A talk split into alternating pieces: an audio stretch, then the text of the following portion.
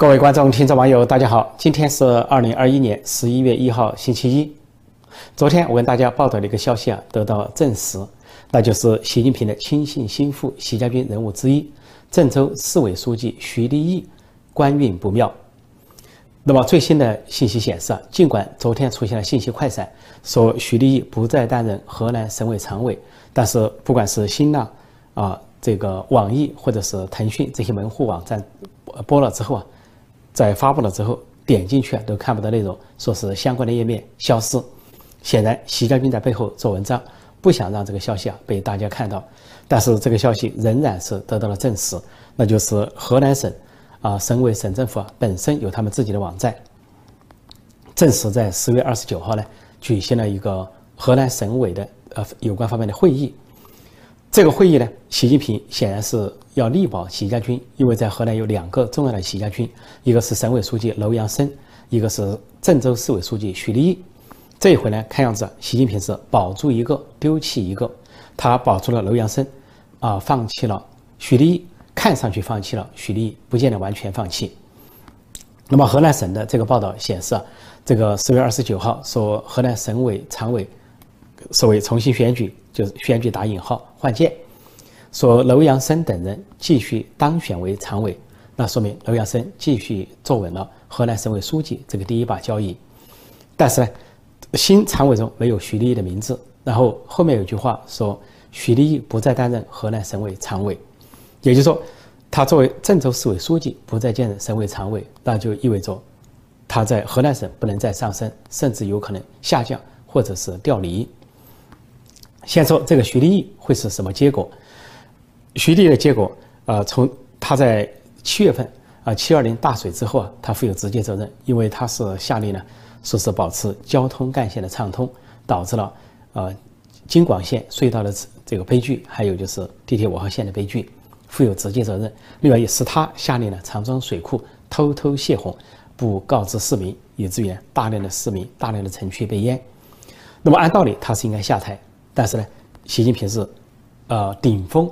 包庇他，因为他是亲信。包庇的结果，现在他有几种可能：一个在其他各派的斗争下，在国务院中纪委团派各方面的斗争之下，那么按道理来说，许立玉应该下台，就此呢，这个至少是退休。是否受到进一步的纪律查处或者是法律追究，那另当别论。但是习近平肯定要避免他受到法律追究和纪律查处。但是。说他是卸任也不见得，因为习近平想利用手中的特权，包括中组部的特权、中宣部的特权等等，要继续的保这个徐立毅。那徐立的第二种可能就是，本来在九月份呢，习习近平已经顶风作案，把他继续的任命为郑州市委书记，表示新一届郑州市委书记仍然是他。但是这里发出一个信号，就是既然他不再兼任河南省委常委，那么第二种可能性就是把他调离。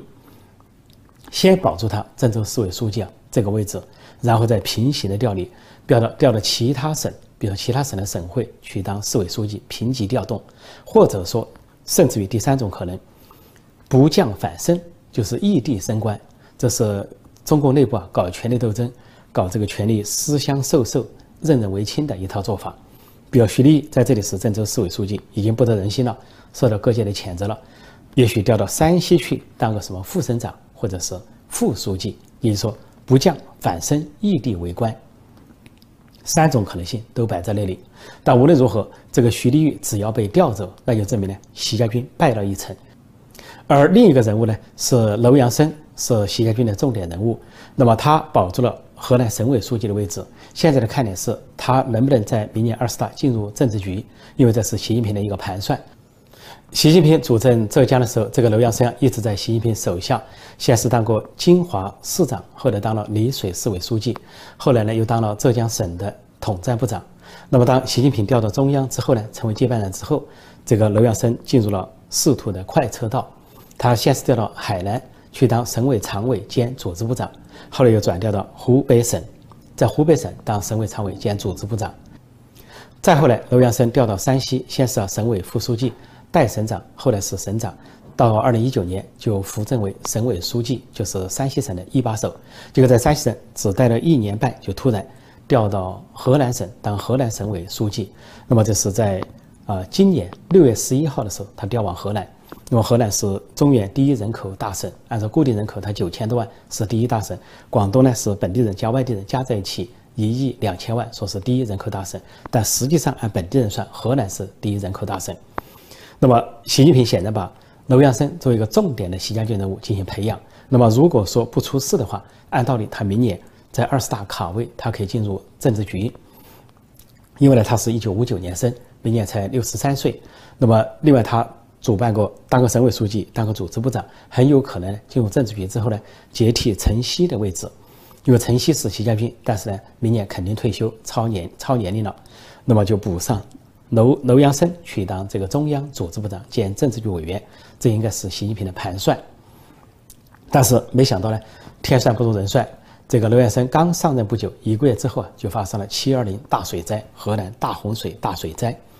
啊，天大的人祸给河南造成巨大的生命和财产损失，这个灾难应该是二零二一年中国最大的灾难，最大的人祸。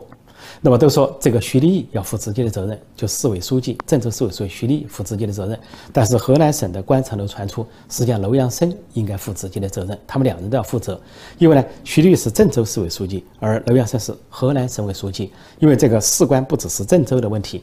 提前的一些方案，比如说泄洪，通不通知市民和这些河南省的其他民众，还有呢，交通干道如何等等。那么徐立毅一个人做不了主，他必须要报省委书记。应该说，在这之前，七二零之前，省委就开了一个会，啊，楼阳生主持的，就在这个会上有一些拍板。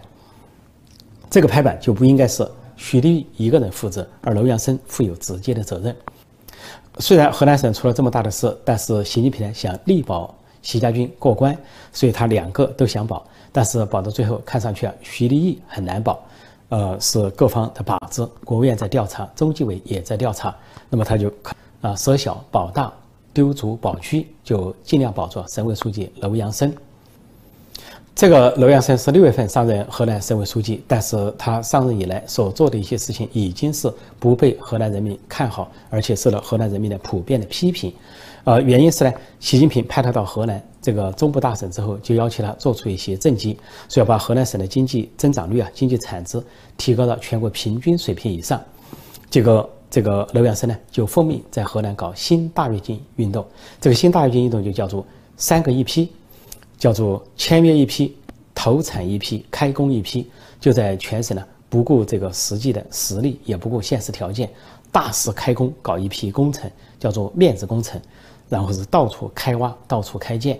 那么民众呢都非常怨声载道，因为河南呢是疫情还没有完全过，而很多复工复产没有解决，很多人还失业，经济也困难，结果他就开始大搞啊这些啊大跃进工程，说各地呢是怨声载道，各地的干部也不满，而他又把这个七个到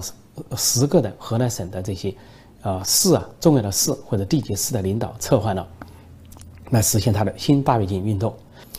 不仅是罗元生搞面子工程，其实作为郑州市委书记的徐立毅也搞面子工程。他是想把郑州打造成所谓花园城市，到处搞花圃，就需要用水。但郑州呢是个干旱城市，它依靠呃旁边的这个长庄水库。那么为了这个用水，长庄水库呢就必须经常蓄水，高位蓄水。结果在七二零所谓大暴雨啊、大洪水到来之际，这个长庄水库迅速的超过了警戒线。结果，这个徐立跟刘阳生一起决策，就是泄洪，而且无预警的泄洪。为了保住长庄水水库，或者说为了保住郑州市，以为牺牲周围的这些县市，比如说新乡啊，或者是辉县呐、卫辉等地啊，作为牺牲品。结果这一放水之后，就把郑州给淹了，导致了这个呃京广隧道的惨惨剧和这个五号地铁线的惨剧。说按理说，这两个习家军人物到了河南都没有干成好事，都制造了严重的人祸。按道理他们都应该走人。但是习近平上任以来搞的就是任人唯亲啊，团团伙伙拉帮结伙。他在把别人选这些反腐拉倒的时候，给别人加的头衔都罪名是什么呢？比如说公安部副部长孙立军，或者说啊上海公安局长兼副市长龚道安，或者是重庆的啊公安局长兼副市长。呃，邓慧玲这一被拉下来之后，给人家加的罪名都是，呃，搞政治投机，有政治野心，搞团团伙伙，拉帮结派。然后又说人家是结伙做事的控制要害部门。其实所有这些罪名放在习近平、习家军头上非常的合适。如果说湖北出了事，其他省出了事，只要不是习家军把政，习近平通过中组部迅速就把人家撤换。但是如果当地出了事，是习家军把政，习近平就百般的包庇。所以对河南省这次就是这样，习近平是顶风作案，严重的违背了党的规矩、党的纪律。所以作为中共总书记啊，带头违反纪律、违反规矩、违反党章，所该当何罪？如果按照共产党内部的条例或者中央纪律检查委员会的规定，他确实应该至少被撤职。或者是自己告退，当年的华国锋就这个罪名。华国锋被邓小平他们排挤掉之后啊，就说他作为党主席啊，怎么是违背了党章，违背了一些纪律啊规矩，比如说搞个人崇拜等等，还说是把基基建战线拉得太长。总之，给华国锋罗列了一系列的罪名和错误之后啊，才让华国锋自己提出辞职，让贤于他人。那么今天习近平跟华国锋相比啊，那可以说要说真犯错。和违反纪律、违反规矩，不仅说是超过华国锋十倍、百倍、千倍，恐怕比较之下，华国锋并没有犯什么错。按中共内部的党章纪律来讲，而习近平是的的确确的违反了党章，违反了党的纪律、党的规矩。要是按照习近平平时的大话，叫全心全意为人民服务，把人民放在第一位，或者为了党的利益把个人放在最后，那么他才最应该辞职卸任，让贤于他人。其实回头来说，河南省这件事，习近平的确做的太离谱啊！不仅是呢包庇习家军，而且呢阻挠调查。作为一个总书记啊，不仅中央没有派派出调查组，国务院要派出调查组呢，却阻止，自己不去地方视察，不去河南考察水情。国务院总理李克强去，百般的阻挠。就在今年八月份举行北戴河会议，中国高层跟政治老师坐在一起面对面斗争之后，习近平和习家军斗败之后呢，在北戴河会议之后。国务院的调查组才能够派出重重的主力进入河南省进行调查，而李克强呢，本人呢，也才能够到河南去视察。那个时候距大洪水已经一个多月，而就在国务院调查组进驻的时候，中纪委也派出了调查组进驻河南。习近平这种明目张胆的做法，就是公开的包庇习家军，公开的阻挠对河南大水人祸的调查，必然在党内。引起反感，尤其在中国高层和政治老人中引起反感。所以从这个角度来讲，不管是十九届六中全会，还是明年的二十大，气氛上对习近平并不利。而且他的硬伤还不只是在河南，那么在浙江也是他的硬伤。自从他的习家军人物，呃，杭州市委书记周江勇落马之后啊，这个整个杭州的官场、浙江的官场是乱成一团。他要从内里调人，已经变得很困难。而就在赵乐际和中纪委呃对浙江官场、杭州官场集中调查的时候，习近平呢却绕过中纪委，单独发指示，以总书记的名义单独给浙江省委、杭州市委发指示，以至于呢浙江省委、杭州市委连夜开会，所传达习近平的精神，说是要做到两个维护，要做到这个四个意识，又表示呢暗示浙江官场、浙江军或者是浙江新军要自觉的站队，自觉的。在这个过程中，了解怎么去应付这个调查，因为习近平的指示没有被公开，只是在浙呃浙江或者是杭州的一些报纸上有报道，但是全国的报纸都不报道。但是即便在浙江、杭州的报纸上有报道，也没有报道他究竟指示是什么内容。那么只是说浙江省的啊党政领导心领神会，贯彻习近平的指示。实际上就是暗示浙江的官场要听习近平的，不要听赵乐际的；不要怕中纪委的调查，要听习近平的统一部署。也就强烈的暗示浙江的官场、浙江军、呃浙江新军不要乱，要这个订立攻守同盟，要阳奉阴违对中纪委，甚至呢官官相护啊，只能跟习近平方面通气，不要跟中纪委呢实话实说。按照习近平、习家军。之前呢，对其他派系的指责、选择性反腐的时候，指控其他派系的人物，那这些习家军在浙江这个做法就是啊，搞人身依附，对党不忠诚、不老实，当两面人说两面话，公然对抗组织、对抗审查。习近平在这里释放的信息就是啊，只要他还当权，就要把任人唯亲进行到底，把拉帮结派进行到底，把团团伙伙进行到底，小车不倒，只管推。哪怕推进沟里，大家同归于尽。说到习家军，其实习家军内部也出现了裂痕和分歧，不仅过去有，现在也有。那么最新的分歧就是关于马云。都知道马云呢，说非常让人意外的是，在软禁和控制的情况下，受到习近平层层盘查的情况下，突然到了香港，在香港逗留之后呢，突然又现身在西班牙，后来又现身在荷兰。大家都在说马云为什么突然被放过一马？难道不怕他叛逃吗？难道不怕他就此一去不回吗？有一个说法说马云呢，这个一切都被抵挡在中国，比如说他的资产。他的家人还有亲人的性命等等，其实一个人要出逃，根本不在乎这些家人当人质或者自己的资产没有，因为钱财资产毕竟是身外之物，要是自己性命不保，那些资产还有什么意义呢？马云不会不懂这个道理。其实另有内情，这个内情就是马云虽然受到了习近平的围堵和查处，但是呢，却牵出了习家军。习家军对内部出现了分歧，一些习家军的代表人物啊，出来为马云说情，实际上就是对习近平表达不满。其中一个重点人物啊，就是上海市委书记、政治局委员李强，他跟马云之间有很多互动，呃，而且有些项目在上海合作，对这个蚂蚁呃金服上市啊，他也有大有推动，所以他就出来说说情，认为马云呢贡献很大，对浙江、对上海。另外呢，其实还有陈敏尔出来说情，陈敏尔是现在的政治局委员、重庆市委书记，当然以前在浙江为官的时候，跟马云之间也有很多的互动，而后来陈敏尔在主政。重庆之后也多次邀请马云到重庆重庆去啊献计献策，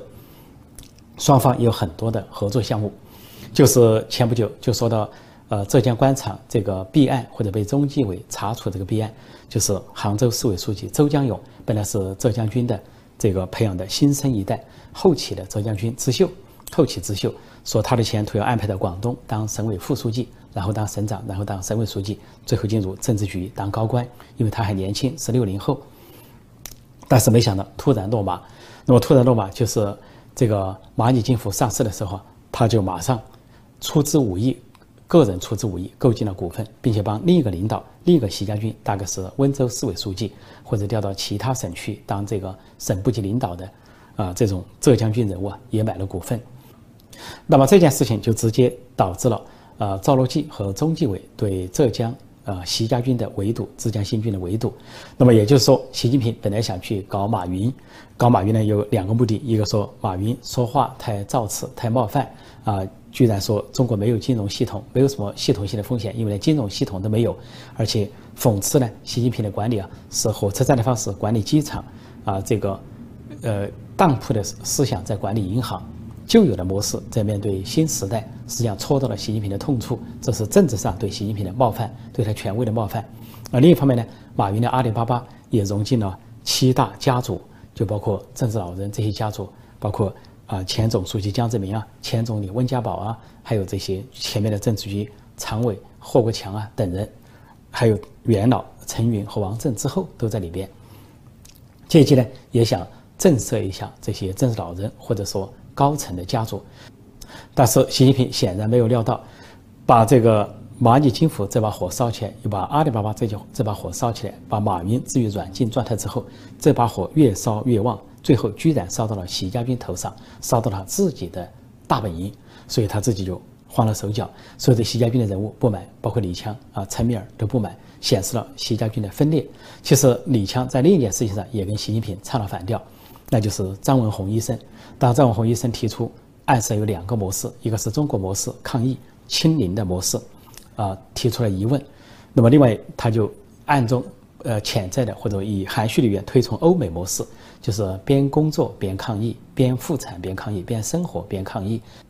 跟病毒共存或者说跟病毒长期斗争。但是呢，习近平就组织党媒党报对他进行轰炸式的批判，这个批判就是似乎否定了。啊，中共模式，中国模式，也就是习近平模式，就是病毒清零的模式，动辄就搞封省啊、封市、封城、封乡等等，封锁一切这个模式，以为能够彻底清零，结果代价非常高，对生产和经济打击很大。那么在批斗这个张文宏、炮轰张文宏的过程之中，其实李强呢就顶风而上，保护张文宏。不仅是李强呢是上海市委书记，而张文宏呢在上海搞防疫抗疫做得很好，上海基本上不是按照。中国其他地方的模式是按照欧美模式在进行，就是边工作啊边生产边防疫抗疫的模式。说上海市秩序井然，而抗疫成绩几乎也是最大的。